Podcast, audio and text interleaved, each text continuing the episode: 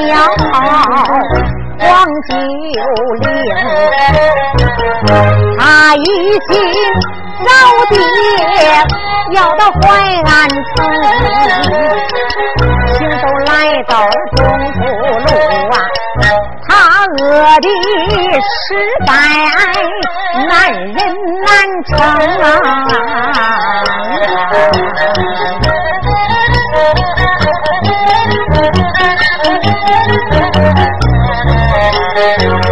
万般出在无有难，他到了高家寨子，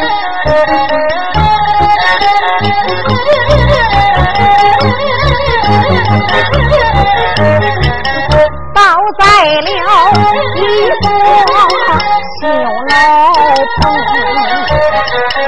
王九龄吃了人家点心，想要往外走，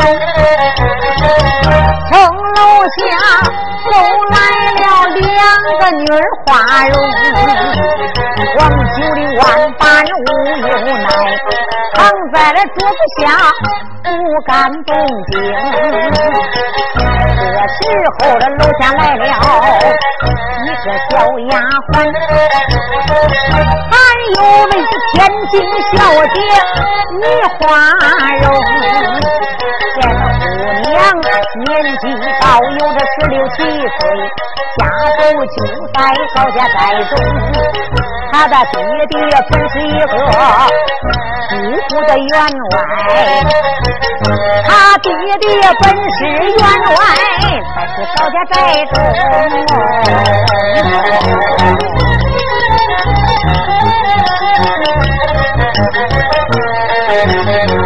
爹爹的名讳招百万，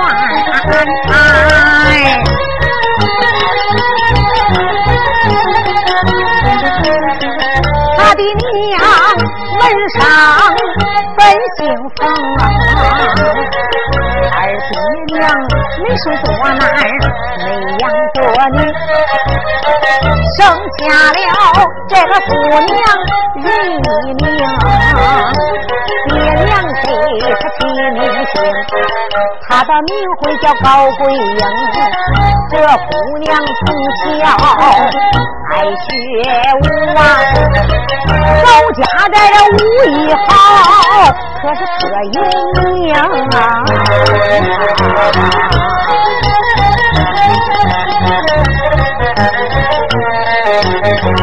大厅里给爹爹把那晚安文，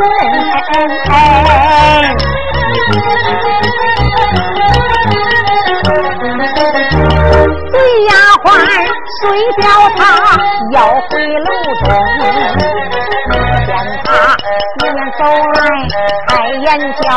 带着我的丫鬟，你是谁？那个小姐，我有一个怪毛病，半夜见我吃点东西才能睡朦胧。我说丫鬟呐，我为你点心可曾给我准备好啊？我已经把点心给你准备清。我来，小姐呀，来来来来来，咱们两个把楼上啊，叫小姐到在楼上啊，把鸡来冲啊！好，好。夫妇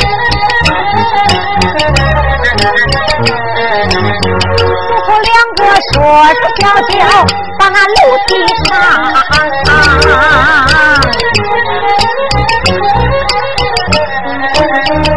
一句话，这才挨倒在了绣楼棚。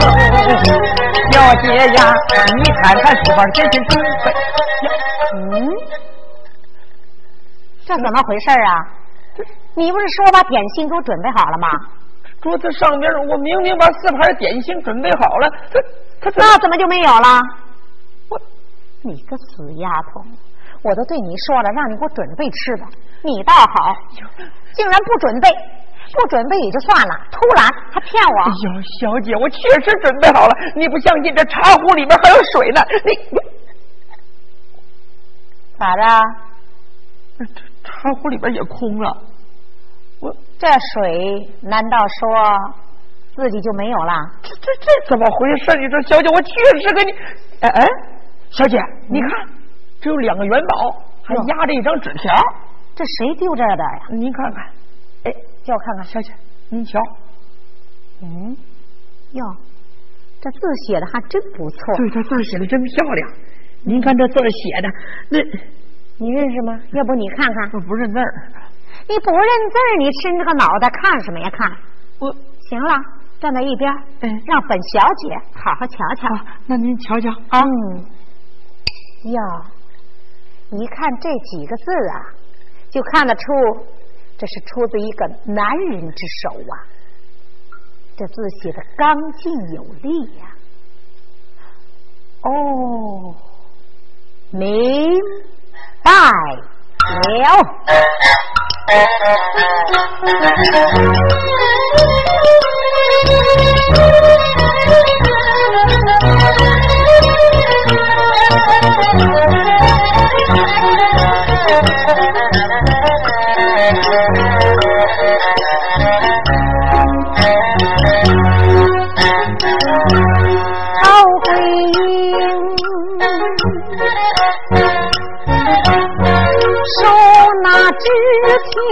条，管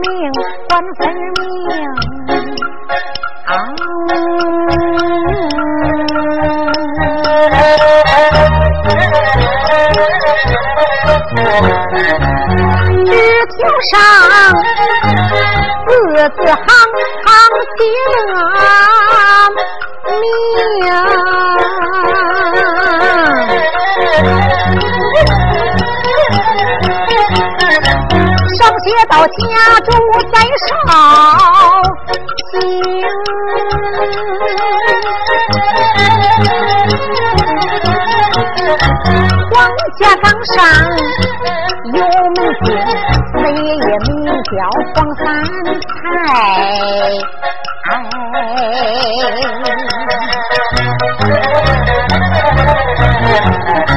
他的父名叫天霸黄春，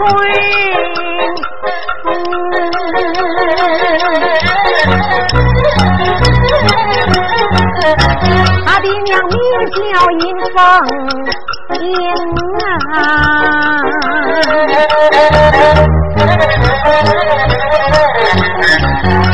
的名讳黄九龄，说什么到底坏俺吃个肚中饥饿来喽，他把我的点心用。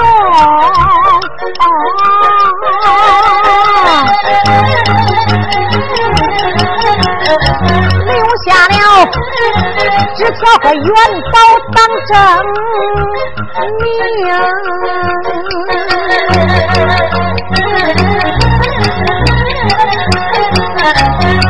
就听说过黄天霸，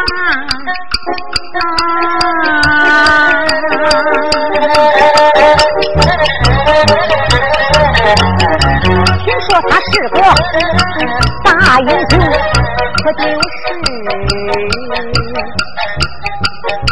没见过九龄他的面。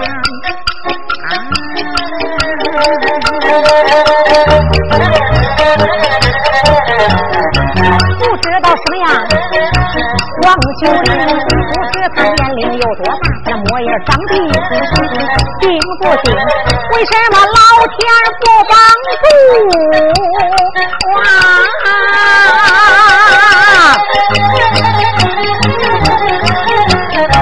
老天呐，你为啥不让我见见他面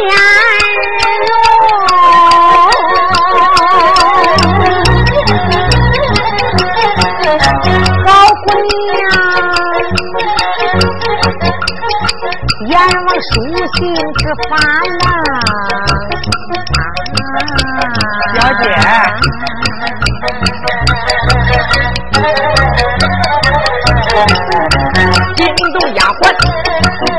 眼睛，开眼就把小姐叫，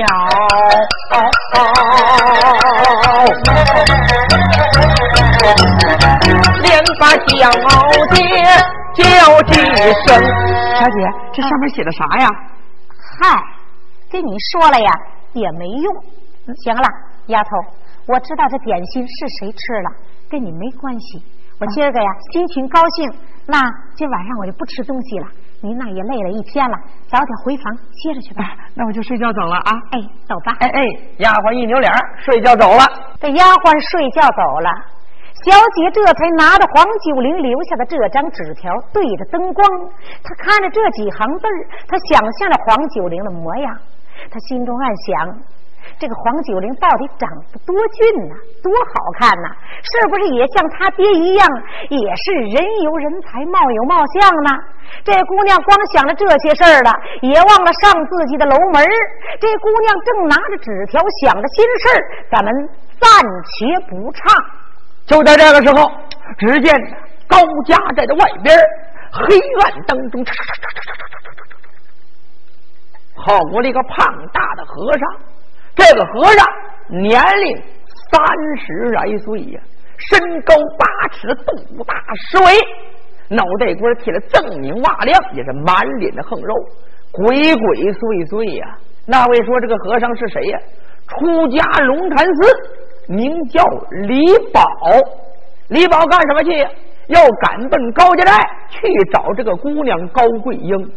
那我这找姑娘，是不是姑娘跟和尚有私情啊？不是，因为这个和尚白天跟着自己一个同伴路过高家寨，正赶上姑娘开开楼窗亮风。这和尚抬头一看，有一个姑娘长得漂亮。这高桂英呢也看见和尚了。这和尚长得特别丑，这姑娘忒儿就笑了一下。姑娘笑啊，是笑这个和尚长得丑。可是姑娘这一笑，和尚多心了，愿。是不是这个姑娘相中我了？今儿晚上我找你来，所以这个李宝啊，晚上睡不着觉，又赶奔高家寨来找高桂英。这一回不找高桂英，百货不说；一找高桂英，可就热闹了。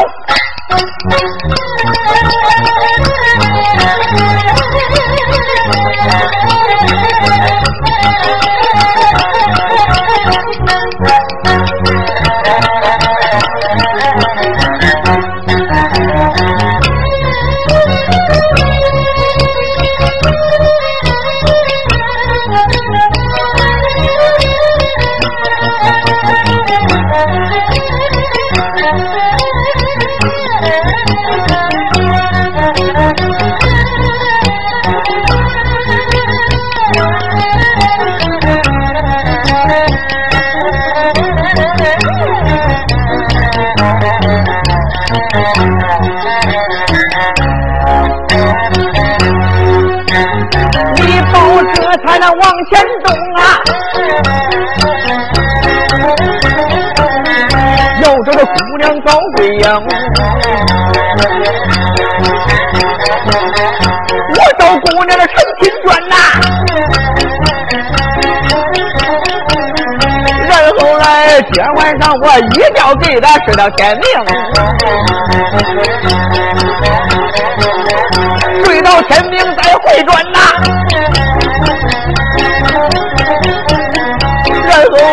我们两个那个恩恩爱爱多有情，和尚他漫步往前走，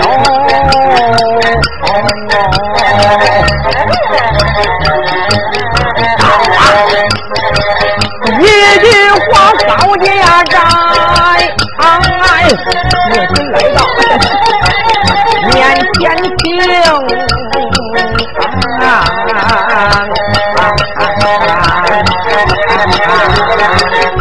这和尚满腹豪情，高家寨一句话，姑娘的绣楼面前听，和尚来到绣楼下，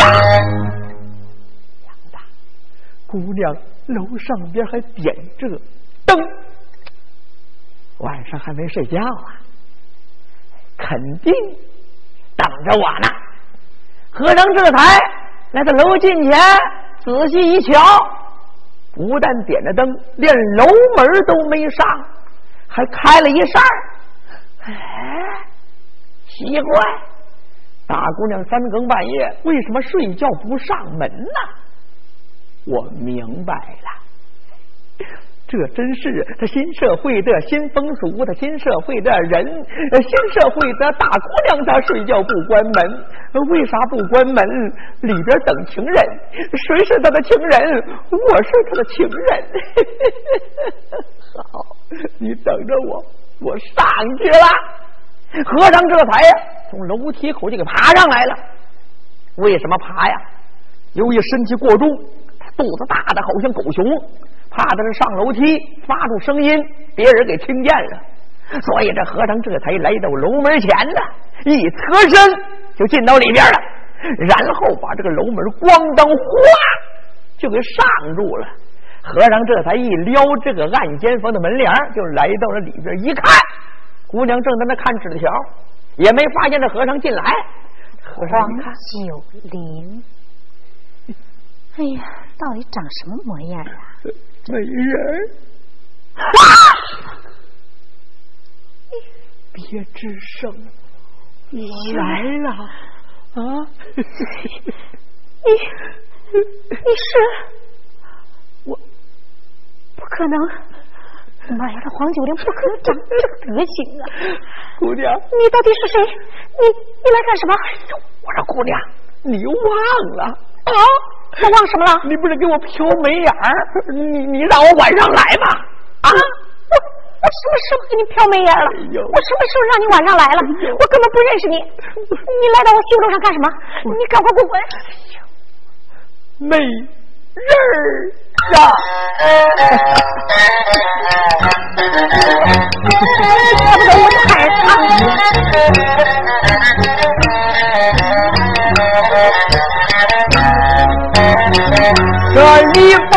这里，他笑盈盈，再叫声我的美人儿，你要常听啊！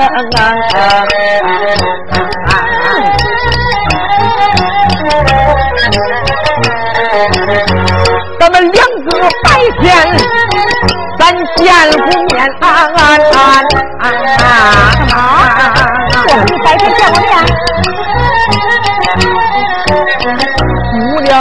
忘了对我眉目含情，我对你爱我，我看你，你面对俺家的笑盈盈，我这三更半夜睡不着觉，我找你来本道，你这个老公啊！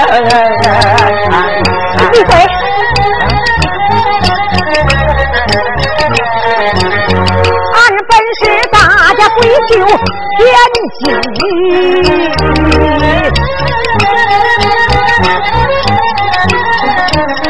怎么对你的土里有什么感情？你对我没有感情，为啥你冲着我笑？你对我没感情，你为何对着我哧了一声？我什么时候对你笑了？我根本就没见过你。白天我路过你的楼下，就见你打开楼窗来凉风。你忘了俺们两个倒在那大街上啊？咱二人你对我眉目含情啊！天忘了？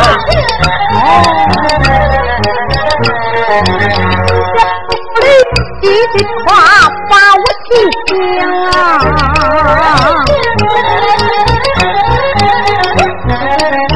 倒让我想起这件事情。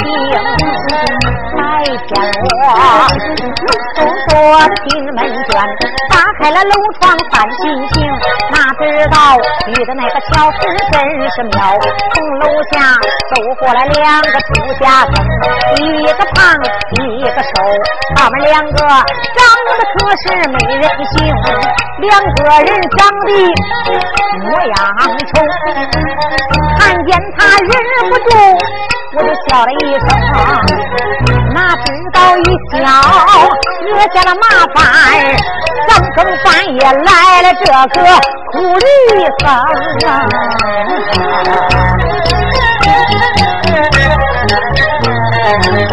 我有心给他打一架，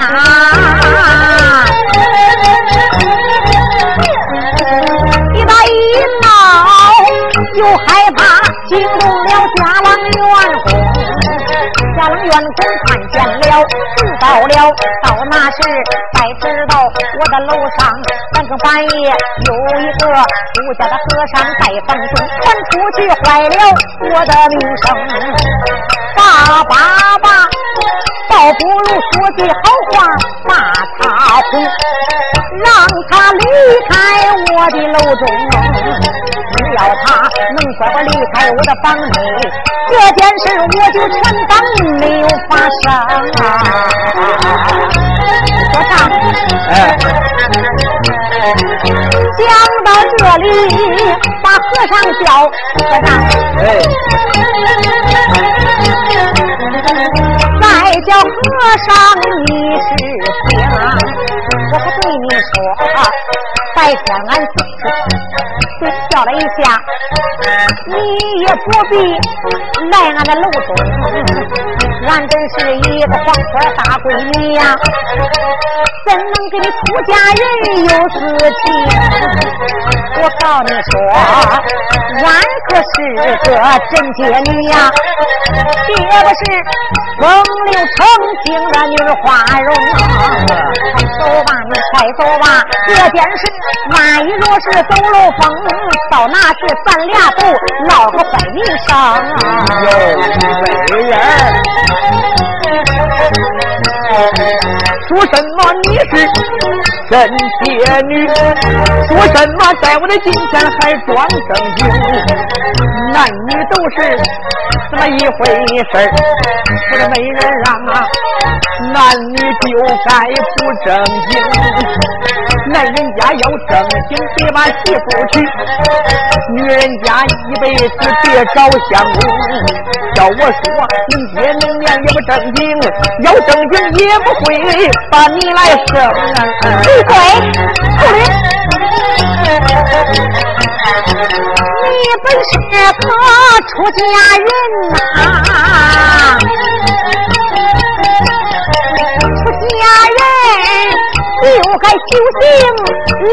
年轻啊！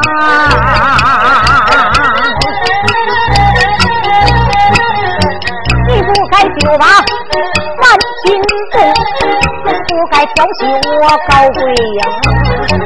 说出这话你真不要脸，奴家都替你脸红。我告你说，你就该早的不上楼一领，爱惜飞蛾上头灯。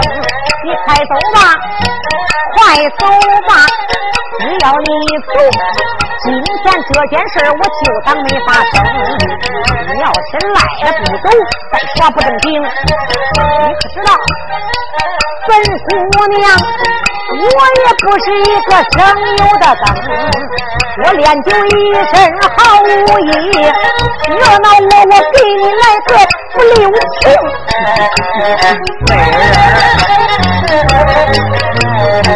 说什么这里想不中我，要不然你陪我过一晚上，你看中不中？不中。要过不了一晚上，过半夜。半夜也不行。你就是过一会儿，那也行。啥会儿也不中。我好言好语把你劝呐，你还想睁着鼻子你把脸瞪啊？你要是再来的，你还不走啊？我可是要对你不留情，你对我不留情，你想怎么样？大姑娘，苍凉凉，这才宣出见情风，这才把出他的剑，照定了和尚死的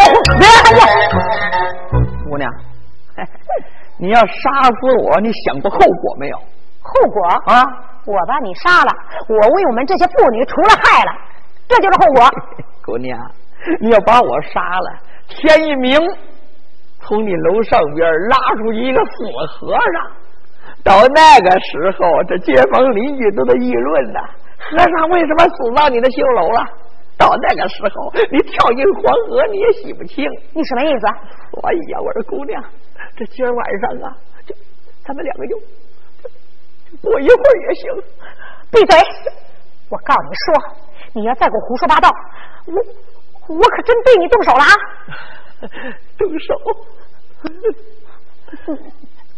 你你你你要再再往前走一步，我就喊人了。你你喊人？喊什么呀？啊！我把人喊来之后，我就说你的秃驴要非礼我，你然后让人家把你给抓起来，送到衙门里面去。你得了吧！你一喊人，你喊什么？来人呐！我楼上来和尚啦！到那个时候，街坊邻居那都在议论你。人家和尚别的姑娘绣楼不上，为什么上他的绣楼啊？我就说呀，咱们两个人早就有了私通了。我守着街坊邻居，只要他们一来，我就说咱们两个相好了一年多了，你怀上我的小和尚了，啊！不要脸！你浑身是嘴，你也辨不清了。你这个臭流氓！你你这怎么办呢？